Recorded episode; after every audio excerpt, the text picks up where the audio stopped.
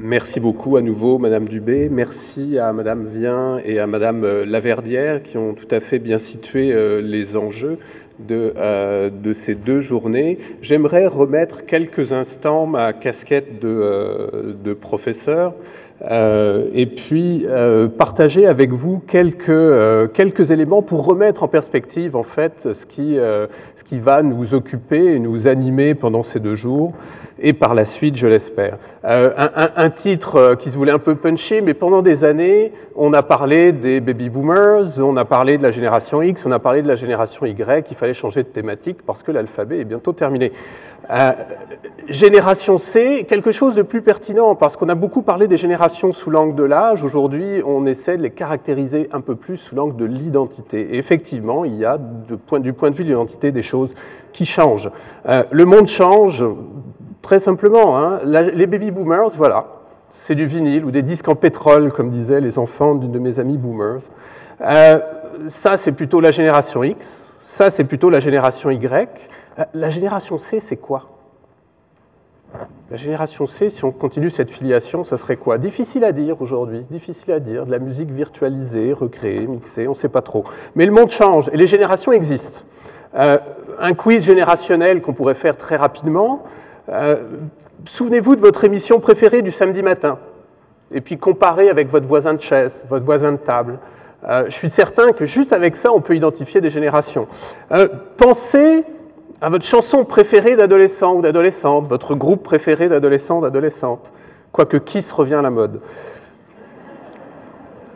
Un héros de bande dessinée, un héros de dessin animé, et là encore, euh, oui, la génération C connaît Tintin, mais ils en connaissent pas mal d'autres, et les bandes dessinées, ils les lisent sur le web aujourd'hui. Un événement historique qui a marqué votre jeunesse. Il y en aurait beaucoup, mais pour la génération C, les événements historiques de leur jeunesse, ils ne savent pas trop, c'est maintenant c'est maintenant. Euh, votre voiture de rêve, celui-là je le mets à chaque fois parce que je suis intervenu pendant quelques années sur le thème de l'intergénérationnel et puis j'ai un souvenir dans une institution que je ne nommerai pas d'un monsieur qui s'est élevé euh, vraiment euh, fébrile en disant moi c'est la Corvette, bien sûr. On entend moins ça aujourd'hui. Une technologie qui a changé l'histoire. Alors là, effectivement, euh, Génération C, peut-être qu'ils vont nous parler des blogs, peut-être qu'ils vont nous parler de Twitter, euh, peut-être qu'ils vont nous parler des réseaux. Euh, pour moi, une technologie qui a changé l'histoire. Quand, je regardais la télévision quand j'étais petit, je suis pas si vieux, même si je commence à l'être peut-être un peu, la télévision, elle était en noir et blanc. Formidable ça. Alors, il y en aurait d'autres, mais on peut, on peut, on doit souligner que les générations existent. Un, artefact pour moi fascinant, c'est la table tournante. La table tournante, pour les baby boomers, on pose des disques dessus, on pose l'aiguille, ça tourne, ça fait de la musique, formidable. Pour la génération C, ben non, ça sert à scratcher une table tournante. Alors, essayez pas ça sur votre Bang et Olufsen à la maison. Alors, euh, euh, un petit tableau qu'un de, mes, bons amis qui a beaucoup discuté euh, des générations a présenté souvent le déclic générationnel. Euh, ce qu'on constate quand même, c'est qu'il y a 1700 générations, donc l'homme moderne émerge. Pendant 300 jusqu'à très très récemment, on avait l'écriture péniblement à la fin, ensuite l'imprimerie, et si on regarde, ben, il y a eu une accélération des outils technologiques. Ça, c'est un tableau qui a été longtemps utilisé, on ne voit pas son nom malheureusement, par René Marsalot, qui est directeur de la recherche et du développement à la Société des arts technologiques euh, à Montréal. Donc il y a un déclic générationnel dont il faut tenir compte. Euh, cette slide, j'ai pris quelques heures en fait à la montée, l'air de rien, pour retrouver les dates de, euh, création de ces différents artefacts. Et ça, je pense que c'est très parlant aujourd'hui. Euh, si on suit les 30 dernières années, très très simplement, hein, et qu'on regarde quand émergent ces technologies, euh, ce qu'on regarde là, ça c'est les vrais, euh, c'est les premiers natifs, mais ils sont à la limite d'être des immigrants digitaux. La génération Y, je la fais démarrer à 1970 parce que ça me rassure sur mon statut générationnel.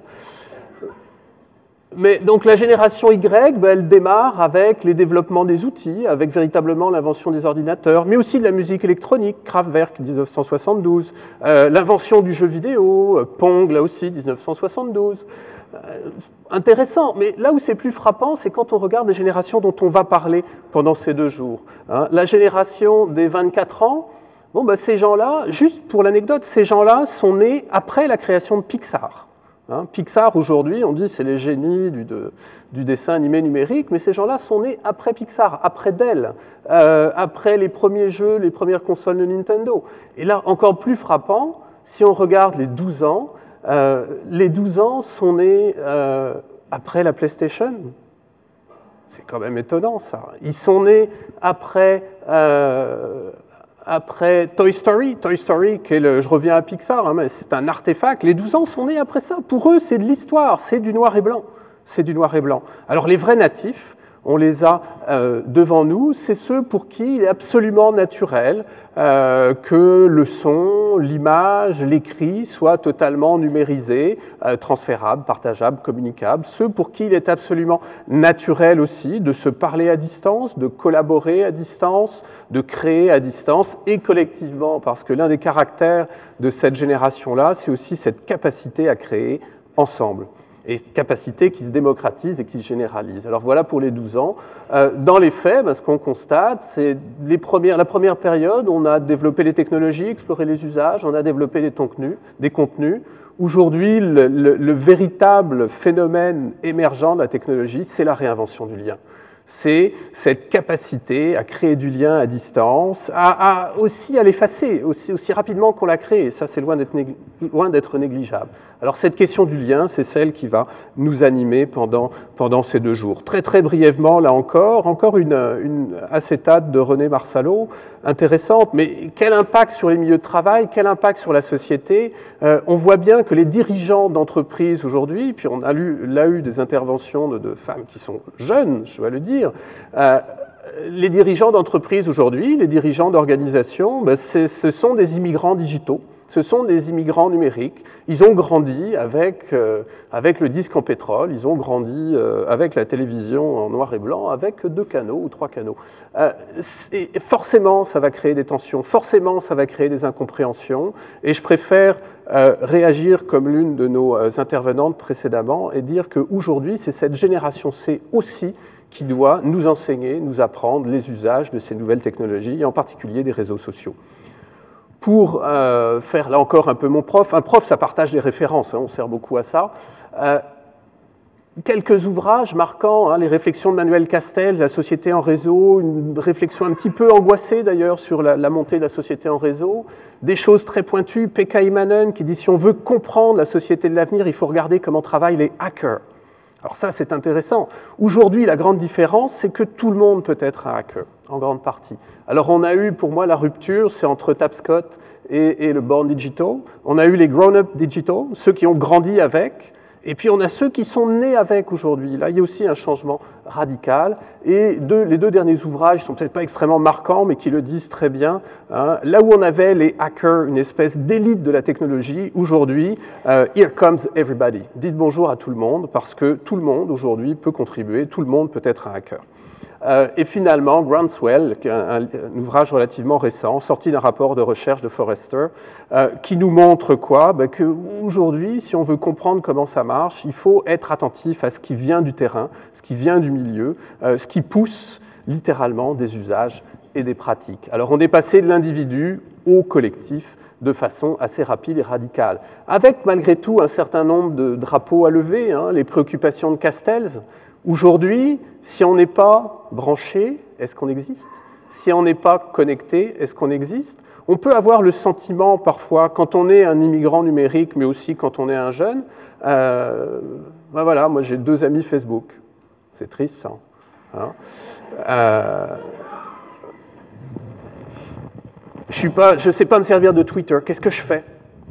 Tous mes amis sont sur Twitter. Ou, pire que ça, euh, j'ai pas de cellulaire comment je fonctionne.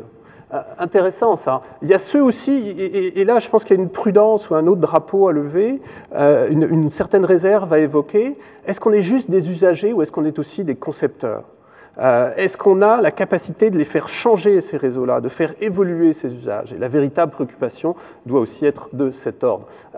tiré directement de ce, cet ouvrage Groundswell, la préoccupation de Castells, elle se pose aujourd'hui face à ces réseaux. Est-ce qu'on est des inactifs face à ces réseaux? Est-ce qu'on est uniquement des spectateurs? Est-ce qu'on est des joiners, des gens qui contribuent? Est-ce qu'on est des collectors, c'est-à-dire on, s'alimente? Est-ce qu'on est critique? Et ce qu'on va constater, c'est que les critiques, c'est une très très petite proportion. Hein. On va parler de Twitter, j'imagine, un peu plus tard, comme les blogueurs. Où est-ce qu'on est véritablement des créateurs? Euh, Je crois que l'enjeu aussi face à cette génération-là, si on peut aussi l'accompagner, euh, c'est dans cette possibilité de l'amener à être encore plus une génération collaboratrice et créatrice euh, en utilisant ces nouveaux outils et ces nouveaux euh, réseaux. Euh, juste, j'aurais pu terminer avec une magnifique synthèse que j'aurais essayé de signer de mon nom, Laurent Simon, professeur, PhD, etc.